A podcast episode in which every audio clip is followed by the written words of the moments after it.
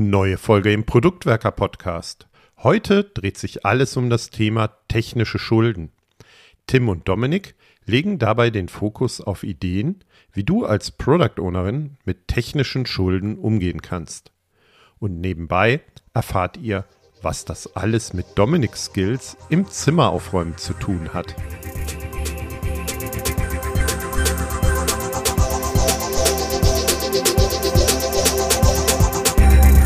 Wahrscheinlich jeder Product Owner hat in seinem oder ihrem bisherigen Berufsleben das Thema technische Schuld irgendwo mitbekommen.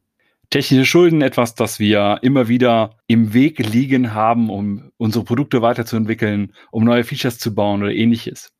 Damit wir aber so ein bisschen auch beleuchten können, was könnten wir denn besser machen oder wie können wir als Product Owner auch effizienter oder effektiver arbeiten, wenn es eben um die Werterzeugung geht, müssen wir uns technische Schuld genau anschauen. Und das wollen wir heute machen.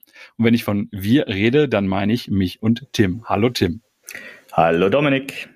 Dann äh, lass uns auch direkt in das Thema tief einsteigen, nämlich mit einer fundamentalen Frage, die wir am Anfang unbedingt geklärt haben müssen, nämlich was sind technische Schulden eigentlich? Was ist so nach deiner Erfahrung und nach deiner persönlichen Einschätzung technische Schulden? Also nach meiner Erfahrung wird der Begriff technische Schulden für alles Mögliche verwandt, auch für Dinge, die für mich keine technischen Schulden sind. Das heißt, immer wenn wir irgendwie Schwierigkeiten haben oder technische Baustellen, Altlasten, historisch gewachsenen Kram, also ich sage ganz gerne hysterisch gewachsene Anwendungen, also diese eierlegende Wollmilchsäule, die alles und nichts können, Spaghetti-Code, all das wird häufig als technische Schuld benannt. Für mich ist es das aber eigentlich nicht. Für mich sind technische Schulden eigentlich eher die Dinge, die ich ganz bewusst eingehe, um eben zum Beispiel ein gewisses Feature oder ein Produkt schneller am Markt zu haben oder schneller Wirkung entfalten zu können. Das heißt, technische Schulden sind für mich, kurz gesagt, eine bewusst eingegangene Abkürzung, von denen ich aber weiß, dass ich sie später sozusagen wahrscheinlich nochmal wieder anpacken muss und ausbessern muss. Ah, das ist spannend. Das ist spannend, äh, weil ich genau das befürchtet habe, dass wenn wir über technische Schuld reden, das passiert. Ich bin nämlich leicht anderer Meinung. Einfach, du hast es gerade schon gesagt, es gibt ganz unterschiedliche Verwendungen des Begriffs auch. Wir wollen jetzt hier auch an der Stelle, glaube ich, nicht äh, die äh, allumfängliche Definition verwenden, gerade auch, weil das ja meistens etwas ist, das mehr in der äh, Developer-Perspektive liegt. Aber für mich sind technische Schulden zum Beispiel Sachen, die mir bewusst geworden sind, mir als Team, dass wir hier technisch noch etwas machen müssen, um besser, schneller, effektiver, effizienter arbeiten zu können. Irgendwas in der Richtung. Bedeutet aber auch, nach meinem Verständnis und aus meiner Erfahrung heraus, sind technische Schulden nicht unbedingt bewusst eingegangen. Aber in dem Moment, wo sie mir bewusst werden und ich äh, damit irgendwie umgehe, können sie technische Schulden sein, die wir zurückzahlen müssen. Zum Beispiel, wenn wir nach einer Weile feststellen, ah, das haben wir damals nicht so richtig geil gemacht, dieses Modul, das äh, müssten wir nochmal überarbeiten oder es ist äh, totaler Spaghetti-Code und jetzt müssen wir daran rumarbeiten. Machen wir jetzt aber nicht, dann hast du vielleicht dieses bewusste äh, Eingehen, auch äh, von dem du gesprochen hast, aber eben von etwas, das man vorher schon gemacht hat. Ja, ich habe halt immer das Bild vor Augen eines Kredits, den ich aufnehme. Und den gehe ich ja auch bewusst ein. Und dafür muss ich übrigens auch Zinsen zahlen. Ne? Auch etwas, was ich, auch technische Schulden kosten mich ja Aufwand. Zeit, Geld etc. Das heißt, eine technische Schuld ist etwas, wo ich ganz bewusst gesagt habe, hier leihe ich mir Zeit, indem ich eine Abkürzung, eine technische Vereinfachung vielleicht vorgenommen habe oder etwas technisch nicht exzellent gemacht habe, um diese Zeit besser zu nutzen in, dem, in der Situation, zum Beispiel um etwas für eine Messe, einen bestimmten Release-Termin oder so fertig zu kriegen. Aber diese geliehene Zeit, die muss ich zurückzahlen. Wenn ich in der Diskus in der Definition bin, die du gerade hattest, wenn es mir bewusst wird, dann ist es ja eigentlich etwas, wo sich andere früher mal Zeit geliehen haben, die ich jetzt ausbaden muss, oder? Ja, aber auch nicht unbedingt bewusst. Also manchmal macht man ja auch Sachen mit bestem Wissen und Gewissen und stellt erst viel, viel später fest, boah, da hätten wir uns nochmal Zeit nehmen müssen, da hätten wir nochmal aufräumen müssen, da hätten wir nochmal jenes machen müssen oder ähnliches. Weil man vielleicht einfach etwas versäumt hat. In dem Moment, wo es aber einem auffällt, hat man sozusagen einen unbewusst Schulden aufgenommen. Das sind auf einmal Sachen, die man jetzt abbezahlen muss, von denen man gar nicht wusste, dass man da eigentlich hätte vorher schon etwas machen müssen. Ja gut, aber ist das nicht, wenn wir uns in einem komplexen Problemumfeld befinden, einfach etwas, wo ich auf der wenn ich in Stacy denke, auf der Wie-Achse eine neue Erkenntnis habe, also eine neue Klarheit habe und dementsprechend erst dann bemerke, okay, dass ich ein, eine andere Lösung, eine bessere Lösung etc. brauche? Ich glaube, es ist vor allem äh, wichtig, dass du entscheiden kannst, will ich jetzt etwas nachholen oder eine geliehene Zeit sozusagen zurückzahlen oder nicht.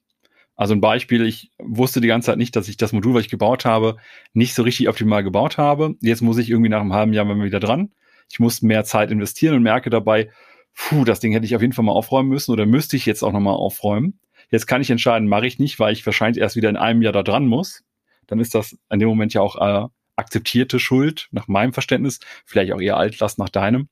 Aber es ist halt trotzdem etwas, genau wie nach deinem Verständnis, das mich in meiner Arbeitsweise einschränkt, weil ich dadurch zusätzliche Aufwände generiere oder habe, weil ich eben mit Workarounds arbeiten muss, oder wenn ich zum Beispiel sage, ich habe mein Zimmer nicht aufgeräumt, dann muss ich halt immer durch den Kümmel durchstapfen und irgendwie gucken, wo habe ich die. Also ich komme halt nicht so schnell aus dem Zimmer zum Beispiel raus oder ähnliches. Aber da kommen wir zusammen. Also wenn ich es in dem Moment, wo ich es entdecke, nehmen wir mal das äh, aufgeräumte Zimmer oder aufge unaufgeräumte Wohnung. also muss ich momentan meine Wohnung aufräumen, wenn wegen Corona eh keine Gäste kommen? Hm.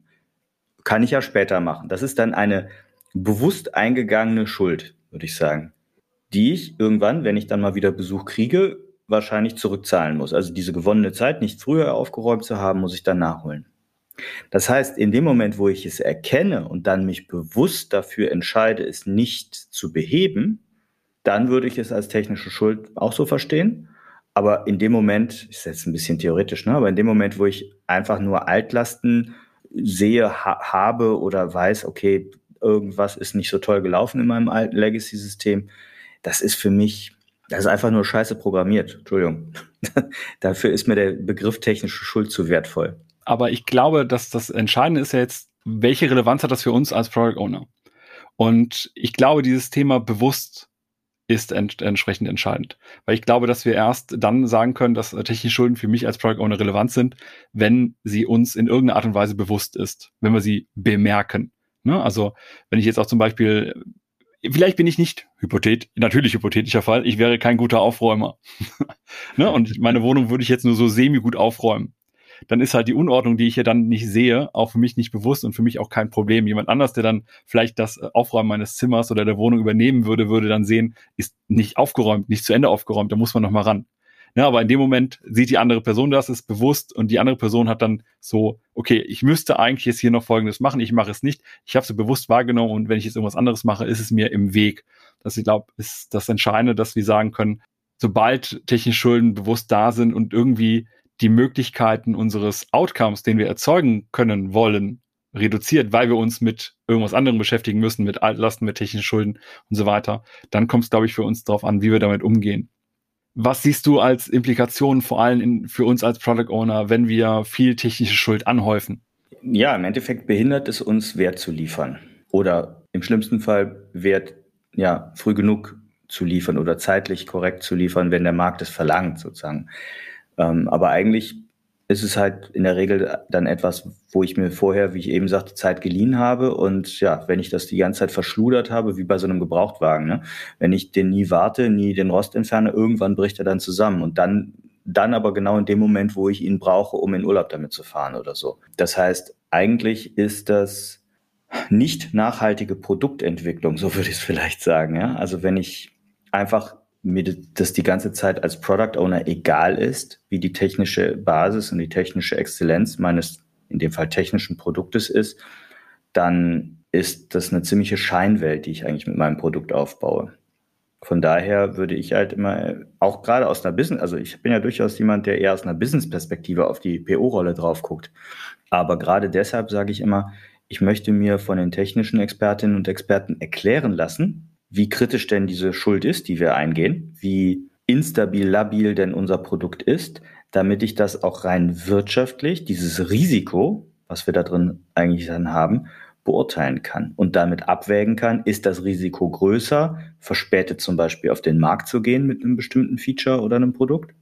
Oder ist das Risiko größer, dass mir die Karre irgendwann unterm Hintern zusammenbricht, wenn ich sagen, mich nicht drum kümmere, da mal aufzuräumen? Lass uns auf jeden Fall auch gleich nochmal darüber sprechen, wie man Schulden bewertet. Aber bevor wir das machen, erstmal noch so ein bisschen das eine oder andere Beispiel bringen, wie es eigentlich zu technischer Schuld kommt. Wir haben jetzt schon so ein bisschen drüber philosophiert und diskutiert, was können so alles Gründe sein. Aber fallen dir noch ein paar konkretere Beispiele ein, die äh, möglichst realitätsnah sind oder vielleicht aus eigener Erfahrung bei dir mal stattgefunden haben? Also ein Grund ist, äh, sind wirkliche Deadlines, die von außen gesetzt sind. Und Deadlines, jetzt habe ich schon mal an anderer Stelle gesagt, das sind für mich Termine, wo ich hinterher wirklich tot bin. Also nicht irgendwelche politischen Wunschtermine, sondern sowas, eine Messe kann eine bestimmte Deadline sein. Da muss ich mit einem Produkt vielleicht rauskommen. Bestimmte saisonale Geschichten können eine Deadline sein. Das heißt, ich bin gezwungen, das zu einem wirklich zu einem gewissen Zeitpunkt das Produkt auf den Markt zu bringen. Sonst hat das Produkt keinen Markt mehr. Also zeitlicher Druck von außen. Was so in die gleiche Kerbe, glaube ich, schlägt, aber ein bisschen anders geartet ist, sind so Wartungsaufgaben, die man eigentlich mal machen müsste, die man aber vielleicht auch bewusst nicht macht. Also, als du gerade so ein bisschen über Messen und so weiter gesprochen hast, ist mir so ein bisschen in Erinnerung gekommen, ich bin ja auch schon die andere technische Schuld eingegangen und gerade für Messen versucht man irgendwie bestimmte Sachen noch schnell fertig zu bekommen und dann ist so im Vorfeld lässt man auch Sachen liegen, wie zum Beispiel wichtige Updates von irgendwelchen Systemkomponenten. Also weil vielleicht ein Drittanbieter für irgendetwas was gebaut hat und wir haben noch eine alte Version drin. Und das kann auch zum Beispiel eine äh, Laufzeitumgebung sein, ne? also irgendwie Java oder irgendwas in der Richtung, wo wir vielleicht sogar schon länger versäumt haben, auf eine aktuellere Version hochzugehen, weil wir noch nicht gesehen haben, was das für einen Mehrwert liefert. Wir aber vielleicht auch schon Teile nutzen oder immer noch nutzen, die eigentlich deprecated sind, die also eigentlich nicht mehr verwendet werden sollten. Und dann sammelt sich auf einmal ganz viel an. Also es, es schiebt sich wie so eine, wie so eine äh, Welle vor einen her, die man dann aber irgendwann abtragen muss an Arbeit, an äh, Anwendungsaktualisierung, damit man zum Beispiel auch auf der aktuellen Runtime auf einer Umgebung laufen kann, die man vorher gar nicht hatte oder ähnliches. Das kann aber auch sowas sein, wie dass man äh, Themen hatte, die man noch nicht zurückgebaut hat. Ja, daran dachte ich jetzt auch gerade. Also, dass man eigentlich technische Tasks, die notwendig gewesen wären, als Product Owner runterpriorisiert hat oder sie erst gar nicht gesehen hat. Und nochmal, ich sage gar nicht, dass man alles, alles, alles immer machen muss und immer sofort machen muss. Und weil, wenn wir perfekt arbeiten, sterben wir in Perfektion. Und da würde ich jetzt nochmal unterscheiden, Dinge, die ich bewusst nicht rückgebaut habe, bewusst nicht geupdatet habe und andere Sachen, die ich, die unbewusst passiert sind. Also auch technische Schulden, die ich unbewusst eingegangen bin. So ein Beispiel aus meiner Praxis, was so das Unbewusste angeht, war so die verschiedene Unterstützung von Browsern. Ja, und ich rede jetzt auch tatsächlich von so fiesen Sachen wie dem alten Internet Explorer, wo man einfach auch Workarounds für das eine oder andere mit drin hatte und man hat sie bewusst eingebaut, weil man brauchte sie, damit es funktioniert. Im Laufe der Zeit werden die Browseranteile immer geringer, aber man, man bemerkte nicht, dass das gar nicht mehr so wichtig ist. Aber man hat halt immer schön brav die ganzen Workarounds weiter versorgt, weiter mit eingebunden, viel Arbeit dadurch generiert, ohne zu reflektieren, brauchen wir das eigentlich noch? Das würde jetzt für mich so unter äh, versäumte, äh, versäumter Rückbau oder wir hätten da was anders machen können äh, passieren. Auch eher unbewusste technische Schuld, weil wir äh, Sachen die ganze Zeit bezahlt haben, wo wir gedacht haben, eigentlich hätten wir die Schulden schon längst entfernen können, indem wir das Modul, den Workaround zum Beispiel entfernen, weil der Browser nicht mehr relevant ist. Und da kann ich als BO ja auch sogar eigentlich ganz gut eine Entscheidung treffen und zu sagen, der Internet Explorer 6 ist jetzt, der ist jetzt tot. Da können wir alles von ausbauen, was wir nicht brauchen, damit wir einfach danach schneller, effizienter, effektiver, besser und vor allem auch fehlerfreier arbeiten können. Ich kann mir noch eine andere Sache vorstellen, die eher so auf der organisatorischen Ebene und meiner Rolle als Product Owner zu verorten ist. Und zwar, wenn ich meinen technischen Expertinnen und Experten nicht gut genug zuhöre. Oder wenn ich anders gesagt so weit entfernt von ihnen bin oder fast in so einem Auftraggeber-Auftragnehmer-Verhältnis arbeite und die, das Team, das technische Team sich jetzt gar nicht berufen fühlt, mich darauf hinzuweisen. Weil sie quasi immer nur das machen, was ich beauftrage. Und die dann irgendwann sagen, ja, lieber Product Owner, hast ja nicht gesagt, dass wir hier technisch das und das auch sauber machen sollen. Das heißt, da kommt es für mich eben auch zu dem Punkt, dass man als PO unbedingt auf Augenhöhe mit den technischen Expertinnen arbeiten muss. Das heißt nicht, dass man alles umsetzen muss, was die einem vorschlagen, aber dass man das sehr ernsthaft diskutiert, wirtschaftlich, bewertet und eben im, im Kontext aller möglichen Dimensionen des Produktes entscheidet, ob wir das machen, ob wir das jetzt machen, später machen oder gar nicht machen. Da sprichst du nochmal einen sehr, sehr guten Punkt an, weil ich glaube, dass die meisten Product Owner, und ich schließe mich da zumindest mit ein, wir wissen gar nicht, wie viel technische Schulden wir so da haben, weil wir im Code ja auch gar nicht rumwuseln. Und wir haben die Experten und Expertinnen, die sich eben darum kümmern und das irgendwie bauen. Wir brauchen da irgendwie auch einen Rückkanal. Und der häufigste Rückkanal, den ich dann an der Stelle bisher selbst erlebt habe, ist, wenn ich bestimmte Features haben möchte, bestimmte Änderungen dem Produkt und dann kommen relativ hohe Aufwände raus.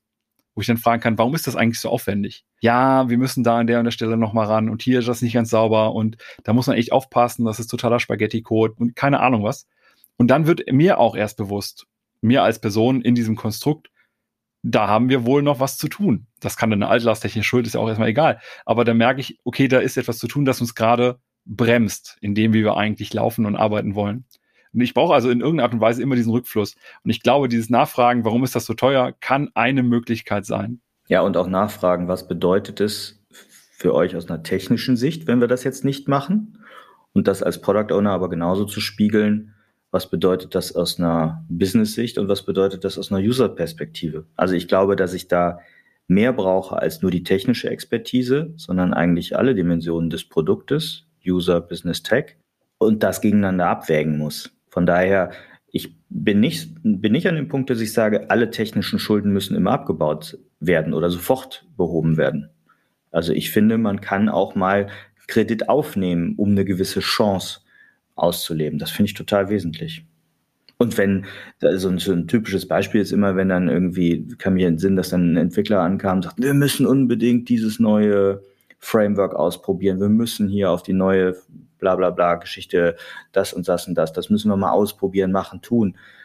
Da denke ich dann manchmal auch so, ja, ey, wenn ihr Forschung und Entwicklung betreiben wollt, dann geht an die Uni, ja, und in die Lehre, in die Forschung wirklich. Aber wir, wenn wir hier ein wirtschaftlich relevantes Produkt bauen wollen, dann ist es oftmals auch notwendig, sozusagen auch technisch fünfmal gerade sein zu lassen, um überhaupt rauszukommen, um überhaupt an Nutzer dran zu kommen, um Problem-Solution-Fit, Product-Market-Fit zu finden. Ja, und das erinnert mich so ein bisschen an dieses klassische Projekte-Dreieck.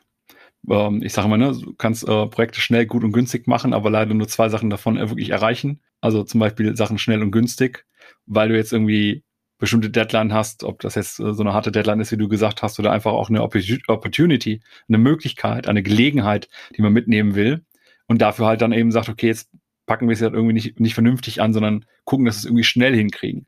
Und vielleicht sind wir nicht ganz äh, dry, ne? also don't repeat yourself bei Programmierung, oder wir sind nicht hier, das ist kein Clean Code oder ähnliches, oder nicht wirklich ausreichend dokumentiert, damit man es ein halbes Jahr später noch versteht. Auch das kann ja etwas sein, das eine Schuld ist, die man aufnimmt, obwohl der Source Code vielleicht wunderbar funktioniert, ne? die Logik ist also da, aber die Dokumentation, die fehlt noch so ein bisschen, um zu sagen, ich lasse es jetzt ein halbes Jahr im Schrank liegen.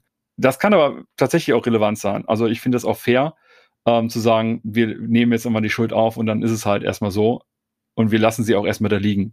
Weil vielleicht baut man ja auch mal Sachen, die brauchen wir, die, die packen wir nie wieder an. Oder wir brauchen nur kurzzeitig mal ein Workaround, weil ein anderes System irgendwas anders macht. Aber das ist ein ganz wichtiger Punkt. Ähm, ich glaube, in der Diskussion hat man dann ganz häufig so, ah ja, die technische Schuld gehen wir jetzt mal ein. Ne? Da wird das vielleicht entschieden und so ein bisschen Larifari dahingesagt, ja, ja, dann wir gehen jetzt live damit, weil das muss jetzt hier aus Marktsicht äh, und Kundensicht rausgeballert werden. Was wir aber, glaube ich, oder was viele eigentlich immer wieder vernachlässigen, ist, sich selber dann eine Erinnerung zu setzen, darüber nochmal zu reflektieren.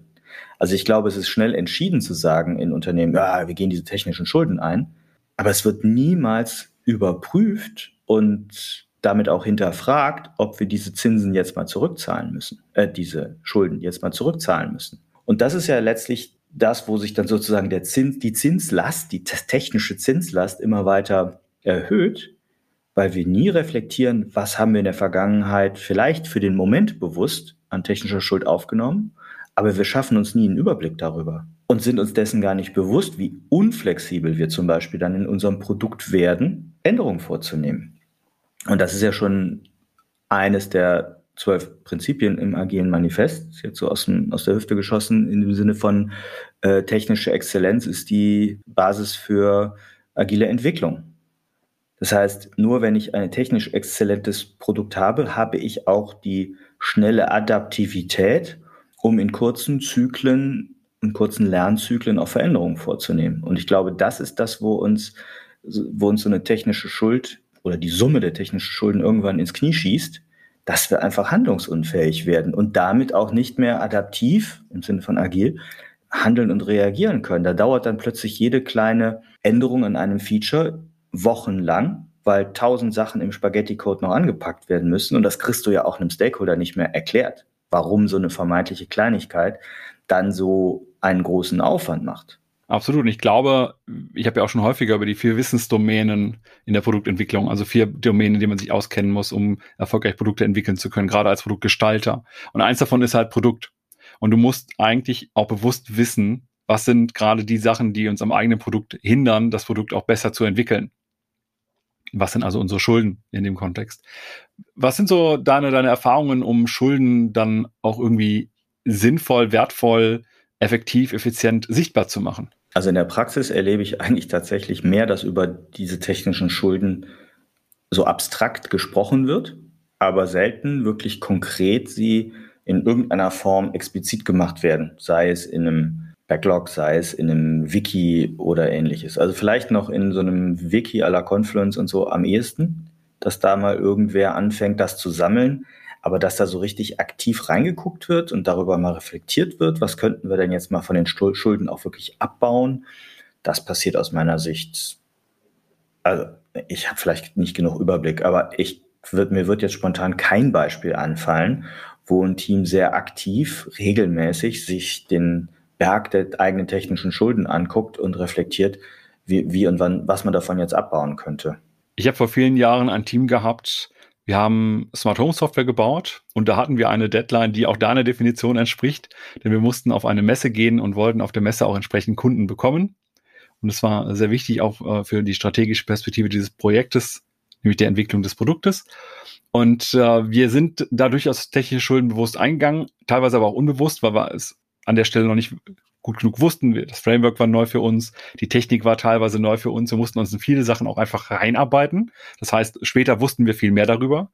Und dann haben wir gemerkt, hm, irgendwie wird's gerade, irgendwie wird's gerade teurer. Also wir brauchen irgendwie sehr lange für bestimmte Features. Warum brauchen wir das? Dann haben wir bewusst Zeit investiert in einem Sprint, um erstmal zu schauen, wo haben wir eigentlich Sachen, an die wir ran müssen, was waren denn auch Sachen, die wir vielleicht bewusst gemacht haben? Das waren dann teilweise einfach irgendwelche Stellen im Code, die dokumentiert waren. Das war auch äh, so etwas wie hier muss man nochmal genau dokumentieren, was wir gemacht haben. Oder hier fehlt die, äh, die Dokumentation allgemein oder gab auch so Stecks, äh, so Kommentarstellen. Ich weiß nicht genau, warum es funktioniert, aber es funktioniert.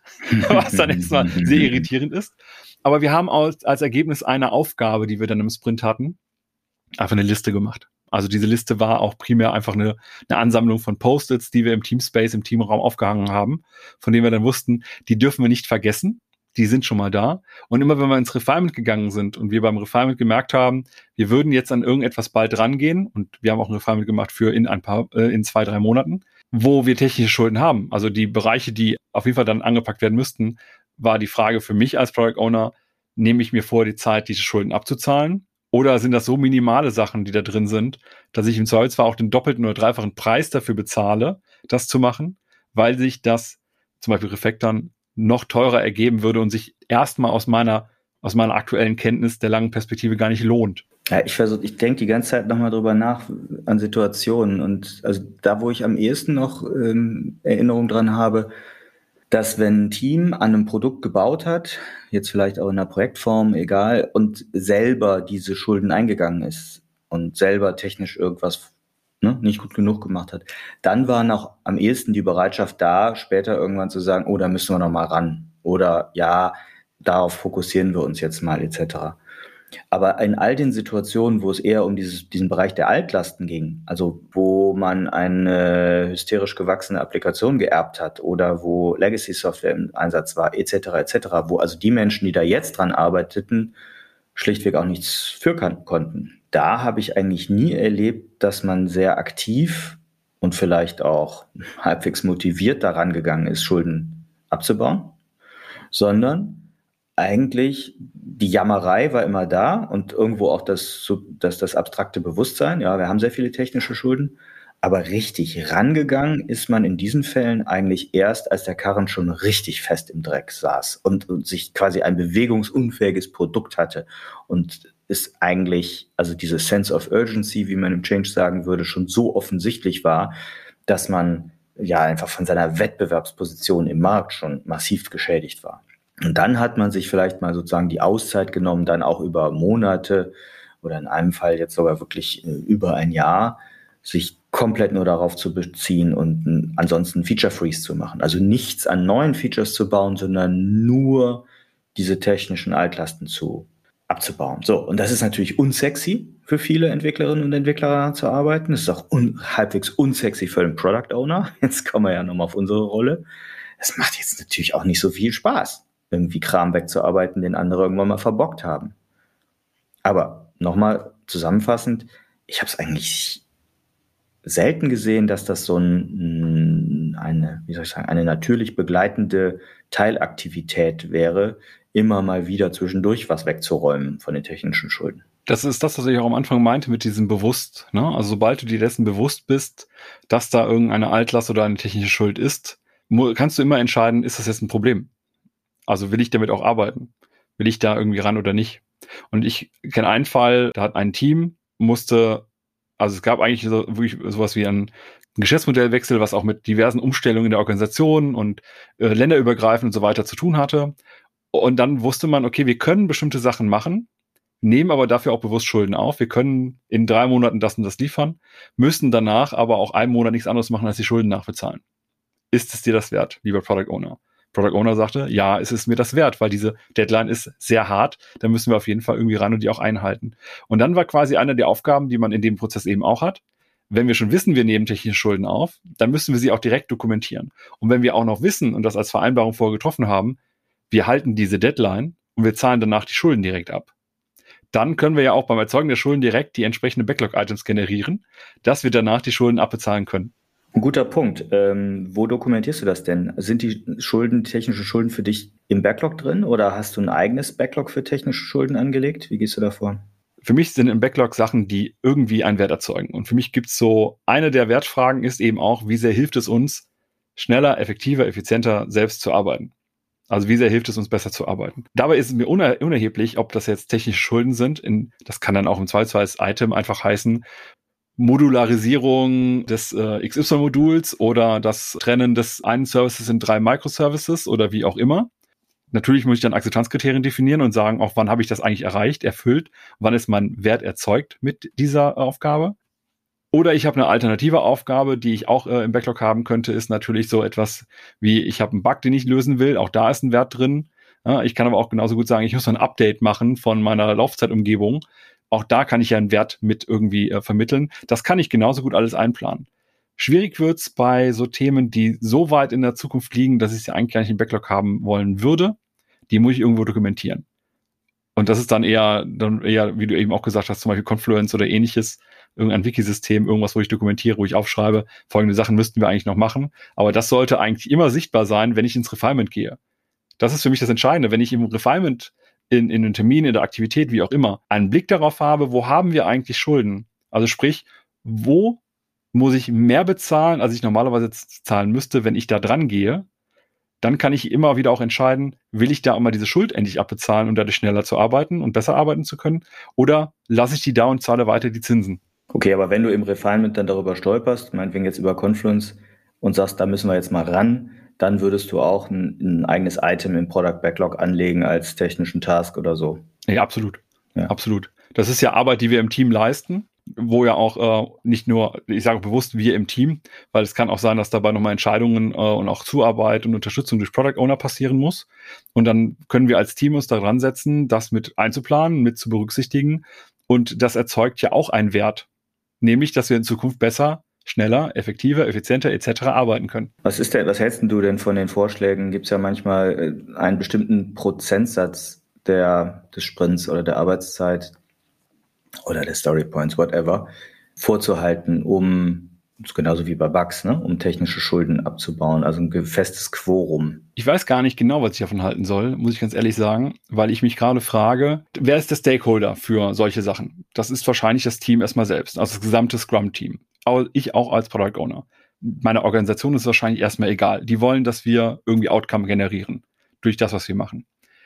Das schränkt uns aber natürlich ein und das ist dann eher etwas, wo wir sagen, wir müssen jetzt hier ein bisschen Housekeeping machen, ein bisschen aufräumen, damit wir besser arbeiten können, damit wir die Anforderungen von anderen Stakeholdern, Kunden, Nutzern, Kollegen und so weiter irgendwie erfüllen können oder erreichen können. Jetzt kann ich auf der einen Seite sagen, wir nehmen uns als Team immer auch einen Teil der Zeit des Sprints, auch Zeit für Sachen, die uns wichtig sind. damit wir besser arbeiten können. Aber dann ist es mir erstmal egal, ob das zum Abarbeiten von technischer Schuld ist oder ob es etwas ist, äh, wo äh, die Kollegen und Kolleginnen vielleicht auch glauben, das könnte uns in Zukunft helfen. Du hast eben so ein bisschen über Research and Development gesprochen. Ne? Also ich habe auch kein Problem damit, wenn wir als Team sagen, wir investieren ein kleines bisschen und es könnte zum Beispiel sein, ich habe hier äh, ein Framework, das könnte uns da helfen, das Problem zu lösen oder schneller zu werden in der, in der technischen Auslieferung des Frontends, ne? also Performance oder ähnliches zu verbessern.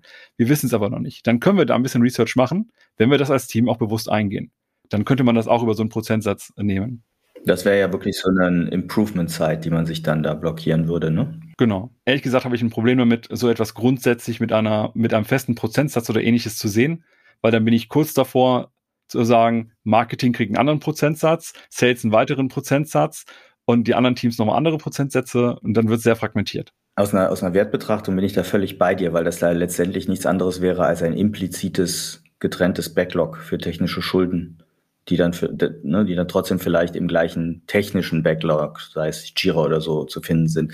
Da bin ich bei dir. Das, wo ich, wo ich das charmant finde, ist letztlich regelmäßig dran zu denken, zum Beispiel zu sagen, wir nehmen uns eigentlich vor, mindestens mal ein Item im Sprint zu haben, was sich um Abbau technischer Schulden kümmert. Mehr im Sinne von diesen Habit, diese Gewohnheit einzuführen und stetig dran zu denken und dann vielleicht natürlich auch fallweise zu entscheiden, nee, machen wir jetzt nicht, gibt Wichtigeres aber das sozusagen mit, schlechter, mit schlechtem Gewissen zu tun. Ne? also dass wir es einfach nicht immer nur einmal im Jahr machen oder einmal im Quartal, sondern dass zu einer regelmäßigen Gewohnheit wird, wie so, ich räume jeden, nach dem Motto, ich räume jeden Tag ein bisschen auf, anstatt bis ich alles auf einmal aufräumen muss äh, zu Hause, ne, wenn der Besuch kommt. Ich würde das so ein bisschen handhaben, wie ich es auch gerne bei Bugs handhabe. Und das ist natürlich jetzt für den einen oder anderen, der vielleicht auch ein Bestandsprodukt übernimmt, äh, fast schon ein bisschen hohn. Ich mag es bei Bugs, eine Zero-Bug-Policy zu leben mit meinen Teams. Und das bedeutet für mich jetzt nicht, dass wir gar keine Fehler haben. Also überhaupt nicht. Nur bei jedem Bug wird entweder entschieden, wir fixen den, dann fixen wir den sehr, möglichst zeitnah oder planen den auch in, meinetwegen auch im nächsten, übernächsten Sprint an, aber sehr, sehr zeitnah. Oder wir sagen, machen wir nicht. Der bleibt, der ist okay, den akzeptieren wir weil der zum Beispiel nur bei der Zeitumstellung, äh, die nach vorne gerichtet ist, für ganz wenig Nutzer stattfindet. Wo wir sagen, okay, das, das rechtfertigt die Arbeit einfach nicht. Das ist zu wenig Nutzen für die Leute, die davon betroffen sind. Das gleiche kann man aber auch bei Schulden betrachten. Man kann also entweder sagen, also man könnte jetzt nach diesem Gedankenmodell auch sagen, wir nehmen einfach erstmal, wir zahlen unsere Schulden so schnell wie möglich zurück. Aber das geht nur bei bewussten Schulden, die wir eingenommen haben, die da sind. Entweder sagen wir, die sind uns als Schulden erstmal egal. Wir akzeptieren das und lassen die für immer da und integrieren das in unsere Arbeit. Dann wissen wir, da müssen wir immer mehr bezahlen. Das ist halt immer teurer. Aber wir werden das nie beheben. Oder wir machen es so schnell wie möglich. Das heißt, wir zahlen sie so schnell wie möglich ab. Weil grundsätzlich mal alles neu aufräumen kannst du eh immer und du kannst auch immer rumräumen. Auch so ein Zuhause ist nie aufgeräumt, weil du immer irgendetwas rumräumen kannst. Und da muss man, glaube ich, so ein bisschen aufpassen, sich nicht zu sehr drin zu verheddern. Aber da finde ich eigentlich die Analogie zu wirklichen Krediten, die man im Alltag manchmal aufnimmt, sehr gut. Weil wenn ich meinetwegen einen teuren Konsumentenkredit habe, wo ich mir irgendwie, keine Ahnung, Elektronik oder Schrankwand oder sonst was gekauft habe mit relativ hohen Zinsen, oder ich habe mir, weiß ich, ein Auto gekauft auf Kredit oder eine Wohnung gekauft etc. Wenn ich sehe, Mensch, ich habe hier einen Kredit jetzt bei der aktuellen Zinslage, boah, der ist, weiß ich nicht, deutlich unter ein Prozent Zinsen im Jahr, warum soll ich den zurückzahlen? Auf der anderen Seite habe ich vielleicht einen mit noch fünf Prozent oder so oder zehn Prozent. Ja, da sollte ich mich doch drum kümmern, den vielleicht möglichst schnell abzuzahlen, weil der eben eine hohe Zinslast bringt. Und das, diese, diese Analogie nochmal zu denken auf technische Schulden finde ich halt reizvoll. Zu sagen, was für ein Impact, was für eine Last macht denn diese technische Schuld mit mir? Und da, genauso wie du sagst, nach dem Motto, ja, da ist halt eine technische Schuld, wie so ein Bug, die akzeptiere ich, die ne, zahle ich sozusagen aus dem laufenden Bestand. Da würde sich gar nicht lohnen, noch mehr Geld reinzustecken, weil das ist ja eigentlich eine Abwägung zu, wie viel Aufwand, Zeit und Kapazität stecke ich in die Behebung der technischen Schuld versus wie viel kostet mich die technische Schuld an Unbeweglichkeit langfristig. Das überhaupt mal zu reflektieren, das geschieht meiner Ansicht nach zu selten. Ja, das glaube ich auch, dass diese Bewertung extrem wichtig ist, damit wir eine informierte Entscheidung treffen können. Was wären denn so nach deiner Erfahrung gute Methoden oder Möglichkeiten und wenn es nur im Ansatz ist, so technische Schulden überhaupt zu bewerten? Also ist das ein 1%, 0,1% Kredit oder ist das ein 10% Kredit? Ja, letztlich erstmal natürlich den, den Einfluss auf Geschwindigkeit meiner Umsetzungsfähigkeit, auch in den jeweiligen hm, Ecken des Produktes. Also kann ja sein, dass ich in einer Ecke meines technischen Produktes technische Schulden habe, an die ich aber super, super, super selten rangehe. Da ist die Auswirkung vielleicht langfristig nicht so groß. Wenn ich aber in einem Produktumfeld, also in der Ecke eines Produkts technische Schulden habe, wo ich relativ häufig dran muss, das heißt, wo recht häufig die Umsetzung neuer Features verlangsamt wird durch meine technische Schuld. Das wäre für mich eine Dimension. Ich überlege auch gerade, was so in meiner Erfahrung bisher so Themen waren. Und ich muss gestehen, ich tue mich extrem schwer damit, technische Schulden bewerten zu können. Also weil mir auch immer selbst die Expertise fehlt. Ich hätte, Entschuldigung, ich hätte noch was. Äh, letztlich kommt es ja auch auf die Kapazität an, die du hast. Wenn du viel Kapazität hast in einem Team, dann ist es ja auch viel einfacher, bestimmte technische Schulden anzugehen und zu und wegzumachen. Wenn du aber immer mit dem Rücken an der Wand stehst, ist ja auch, noch, also es kommt letztlich total auf den Kontext an. Es kommt drauf an, merke höre ich daraus. oh shit, darf ich nicht sagen. Also, okay, ich, ich versuche es zu ändern. Äh, Moment. Wenn ich viel Kapazität im Team habe, sollte ich mich auch darum kümmern, möglichst viele Bugs und technische Schulden zu entfernen, um später, wenn ich zum Beispiel in einer anderen Produktphase bin, diese Kapazität eben viel besser für, für neue Ideen, Produktideen Ideen nutzen zu können. Also es gibt ja durchaus auch, noch so ein bisschen ernsthafter hier, äh, es gibt ja manchmal so saisonale Phasen eines Produktes. Ne? Also nehmen wir an, was hatten wir, äh, du produzierst Fotobücher als Beispiel, dann hast du halt vor Weihnachten Hype-Peak ohne Ende. Ja? Also dann ist so Ostern und Weihnachten wahrscheinlich dein saisonales Geschäft. Dann kannst du aber vielleicht in Q1 dich mal eher darum kümmern, technische Schulden wegzumachen.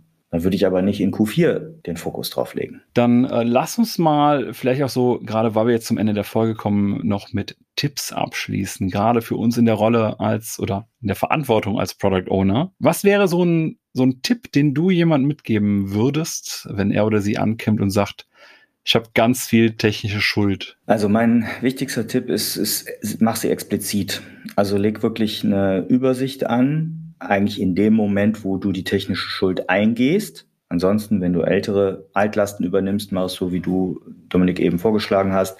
Äh, fokussier dich mal analytisch ähm, eine, eine kurze Phase, vielleicht einen ganzen Sprinter und, und grab erstmal, ne, mach Code-Geologie und grab dich erstmal durch, was hast du für technische Schulden. Dann würde ich eben alle technischen Schulden, die ich eingehe, auflisten, einzeln auflisten und sagen, Begründung, warum habe ich sie eingegangen, wenn ich sie jetzt gerade aktiv eingehe? Wann haben wir das entschieden? Letztlich, welche Hypothese hatten wir da dabei, als wir das entschieden haben? Und, das wäre mir das total Wichtige, ich würde einen Überprüfungszeitpunkt festlegen. Also sozusagen ein Commitment gegen mich selbst oder wir als Team committen uns, okay, wir gehen diese technische Schuld jetzt ein, aber am 30.11. werden wir das nochmal überprüfen, ob wir jetzt dann es nicht ähm, diese technische Schuld beheben sollten. Also damit das in so einen regulären Fluss reinkommt und wir immer wieder auch damit konfrontiert werden. Ich glaube, dass das Schlimmste ist, nur über technische Schulden zu reden und sie nicht irgendwo aktiv in dem Moment, wo wir sie eingehen, festzuhalten. Das wäre mein, mein wichtigster Tipp. Einen Tipp würde ich dann noch gerne mitgeben und zwar etwas, was ich bei eigentlich allen Items, die wir im Backlog sammeln oder alle Arbeit, die wir auch als Team bewältigen wollen, äh, haben sollten, nämlich Akzeptanzkriterien. Ich glaube, es ist extrem relevant und wichtig, dass wir im Team auch für uns erstmal festlegen, also darüber sprechen und dann festlegen, woran wir zum Beispiel erkennen, dass wir technische Schuld abgebaut haben. Also einfach, um auch immer in der Reflexion zu haben, wann haben wir die Welt für uns beim Arbeiten an dem Produkt ein kleines bisschen besser gemacht. Das brauchen wir genauso gut für alle anderen Features, die wir oder alle Arbeiten, die Richtung Kunden, Nutzer, Nutzerinnen oder auch Kolleginnen und Kollegen und so weiter geht. Das müssen wir genauso auch von uns selbst erwarten können. Und es dient letztendlich auch, dass wir als Gruppe darüber sprechen, wann ist es denn wirklich auch sinnvoll erledigt, dieses Abbezahlen und haben gemeinsames mentales Modell darüber, was wir eigentlich machen wollen. Dann war das, glaube ich, ein, ein ganz spannender Ritt, eine schöne Diskussion auch über das Thema technische Schuld. Man möge uns verzeihen, wenn wir an der einen oder anderen Stelle die mangelnde Expertise in der Softwareentwicklung vielleicht haben erkennen lassen. Aber trotzdem ist halt auch das Thema technische Schuld für uns als Product Owner total wichtig und relevant und wir hoffen, dass da das eine oder andere für euch dabei war.